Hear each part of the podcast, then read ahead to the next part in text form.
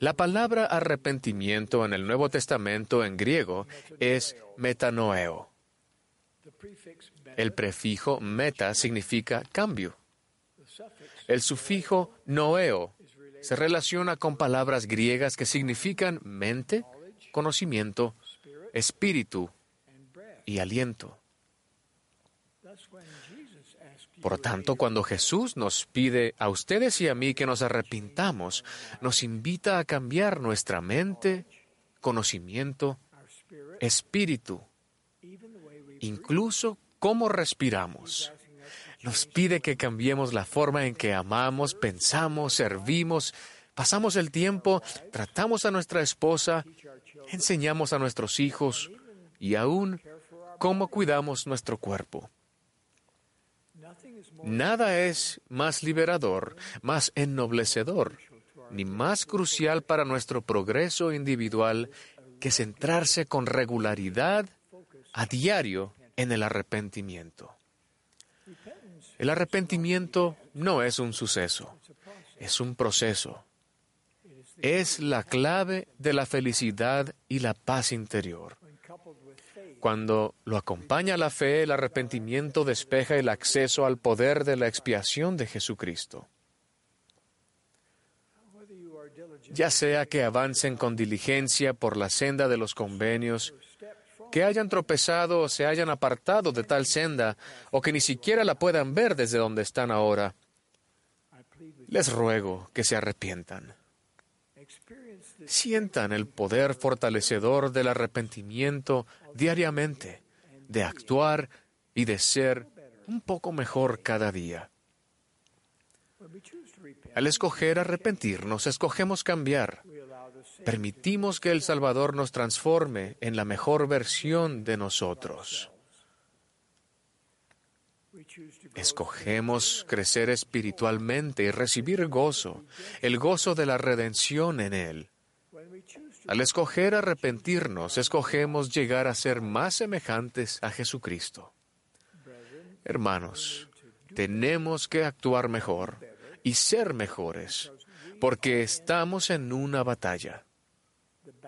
La lucha contra el pecado es real. El adversario está cuadruplicando sus esfuerzos por desestabilizar testimonios e impedir la obra del Señor. Está armando a sus secuaces con potentes armas para evitar que participemos del gozo y del amor del Señor. El arrepentimiento es la clave para evitar la desdicha que infligen las trampas del adversario. El Señor no espera la perfección de nuestra parte en este punto de nuestro progreso eterno, pero sí espera que seamos cada vez más puros. El arrepentimiento diario es la senda a la pureza, y la pureza proporciona poder. La pureza personal puede hacernos potentes herramientas en las manos de Dios. Nuestro arrepentimiento, nuestra pureza, nos facultará para ayudar en el recogimiento de Israel. El Señor enseñó a José Smith que los derechos del sacerdocio están inseparablemente unidos a los poderes del cielo y que éstos no pueden ser gobernados ni manejados sino conforme a los principios de la rectitud. Sabemos lo que nos dará mayor acceso a los poderes del cielo. También sabemos lo que obstaculizará nuestro progreso y lo que tenemos que dejar de hacer para aumentar nuestro acceso a los poderes del cielo. Hermanos, procuren entender con espíritu de oración cuál es el obstáculo en la senda de su arrepentimiento. Determinen qué es lo que evita que se arrepientan. Entonces cambien. Arrepiéntanse. Todos podemos actuar mejor y ser mejores de lo que hemos sido. Hay formas específicas en las que probablemente podamos mejorar. Una es la forma en que tratamos nuestro cuerpo. Siento un gran asombro ante el milagro del cuerpo humano. Es una magnífica creación. esencial en nuestro avance gradual hacia nuestro máximo potencial divino. Sin Él no podemos progresar. Al darnos el don del cuerpo, Dios nos ha permitido dar un paso crucial para llegar a ser más como Él. Satanás comprende esto. Le molesta el hecho de que su apostasía preterrenal lo inhabilite permanentemente para acceder a ese privilegio, lo que lo deja en un estado constante de celos y resentimiento. Por tanto, muchas, si no la mayoría de las tentaciones que pone en nuestro camino, ocasionan que maltratemos nuestro cuerpo o el de otras personas. Ya que Satanás es desdichado sin un cuerpo, quiere que nosotros seamos desdichados a causa del nuestro. Su cuerpo es su templo personal, creado para albergar a su Espíritu eterno. El cuidado que brinden a dicho templo es importante. Les pregunto, hermanos, ¿están más interesados en vestir y ataviar su cuerpo para ser atractivo al mundo de lo que están para complacer a Dios?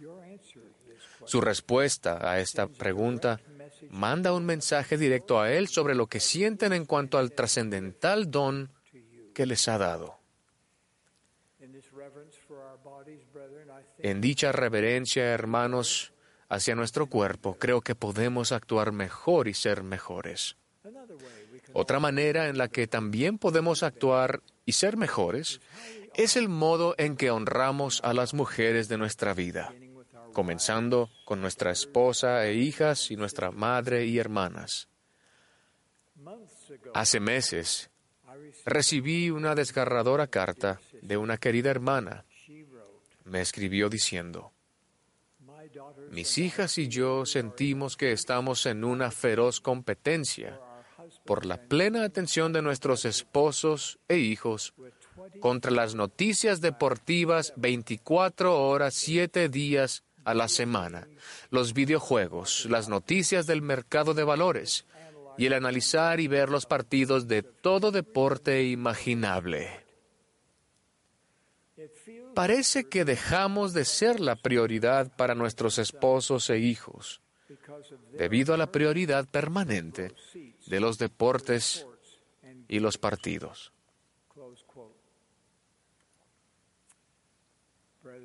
Hermanos, su primer y principal deber como poseedor del sacerdocio es amar y cuidar de su esposa. Lleguen a ser uno con ella, sean su compañero, facilítenle a ella querer ser la suya. Ningún otro interés en la vida debe cobrar prioridad por encima de edificar una relación eterna con ella. Nada en el televisor, los dispositivos móviles ni las computadoras es más importante que el bienestar de ella. Hagan un inventario de cómo utilizan su tiempo y a qué dedican sus energías. Esto les indicará dónde está su corazón. Oren para tener el corazón en sintonía con el de su esposa. Procuren brindarle dicha. Busquen su consejo y escuchen. Sus sugerencias mejorarán el proceder de ustedes.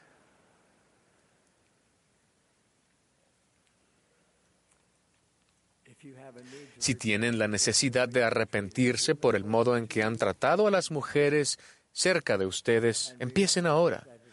Y recuerden que es su responsabilidad ayudar a las mujeres de su vida a recibir las bendiciones que provienen de vivir la ley de castidad del Señor. Jamás sean la razón por la que una mujer no pueda recibir sus bendiciones del templo. Hermanos, todos necesitamos arrepentirnos. Tenemos que levantarnos del sofá, dejar el control remoto a un lado y despertar de nuestro letargo espiritual. Es hora de ponernos toda la armadura de Dios para que podamos embarcarnos en la obra más importante de la tierra. Es hora de meter nuestras hoces y cosechar con todo nuestro poder, mente y fuerza. Las fuerzas del mal jamás han arrasado más ferozmente de lo que lo hacen hoy en día. Como siervos del Señor no podemos estar dormidos mientras se desata la batalla. Su familia necesita su liderazgo y amor. Su quórum y los de su barrio o rama necesitan de su fortaleza. Y todos los que les conozcan tienen que saber lo que es un verdadero discípulo del Señor y cómo ha de actuar. Mis queridos hermanos, nuestro Padre los escogió para venir a la tierra en este momento por su valentía espiritual preterrenal. Están entre los más selectos y más valientes hombres que jamás han venido a la tierra. Satanás sabe quiénes eran y quiénes son en la, y quiénes eran en la vida preterrenal y entiende la obra que debe hacerse antes de que el Salvador regrese. Y tras milenios de practicar sus astutos artificios, el adversario es experimentado y pertinaz. Afortunadamente, el sacerdocio que poseemos es mucho más fuerte que las acechanzas del adversario. Les ruego que sean los hombres y los hombres jóvenes que el Señor necesita que sean Centren su atención en el arrepentimiento diario como una parte integral de su vida, que puedan ejercer el sacerdocio con más poder que nunca. Es la única forma de que se mantengan a ustedes y a su familia a salvo espiritualmente en los difíciles días que vendrán. El Señor necesita hombres desinteresados que pongan el bien de otras personas por encima del propio necesita hombres que se empeñen deliberadamente en oír la voz del Espíritu con claridad. Necesita hombres del convenio que guarden sus convenios con integridad. Necesita hombres que estén determinados a mantenerse sexualmente puros. Hombres dignos a los que se pueda recurrir sin previo aviso para que den bendiciones con el corazón puro, la mente limpia y las manos dispuestas. El Señor necesita hombres ansiosos por arrepentirse, hombres con afán de servir y de ser parte del batallón del Señor, de dignos poseedores del sacerdocio. Los bendigo para que lleguen a ser esos hombres. Los bendigo con el valor de arrepentirse a diario y aprender cómo ejercer el poder del sacerdocio en pleno. Los bendigo para comunicar el amor del Salvador a su esposa e hijos y a todos los que les conozcan. Les bendigo para que actúen mejor y sean mejores. Y les bendigo para que al hacer esos esfuerzos experimenten milagros en su vida.